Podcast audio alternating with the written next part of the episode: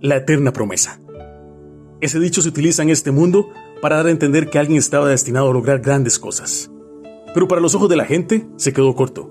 No llegó tan lejos como parecía, o como algunos creían que podría. No sé si alguna vez te lo han dicho, pero seamos sinceros.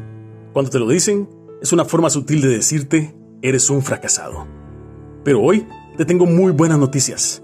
Vos no sos lo que el mundo, la envidia, el negativismo o el pesimismo dicen que sos. Vos sos un hijo de Dios. Y eso te da la certeza de que tu vida está en mejores manos. Y en su tiempo, Él te dará lo que realmente necesitas.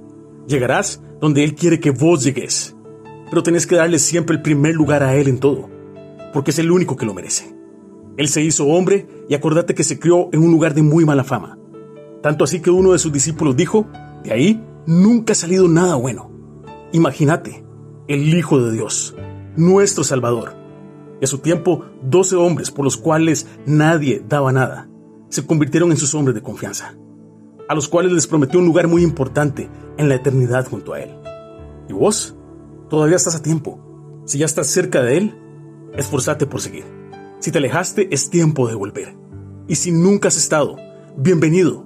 Él te espera con los brazos abiertos. Cito las palabras del Señor Jesús en el Evangelio de Lucas.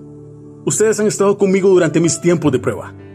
Así como mi Padre me concedió un reino, yo ahora les concedo el derecho de comer y beber a mi mesa en mi reino.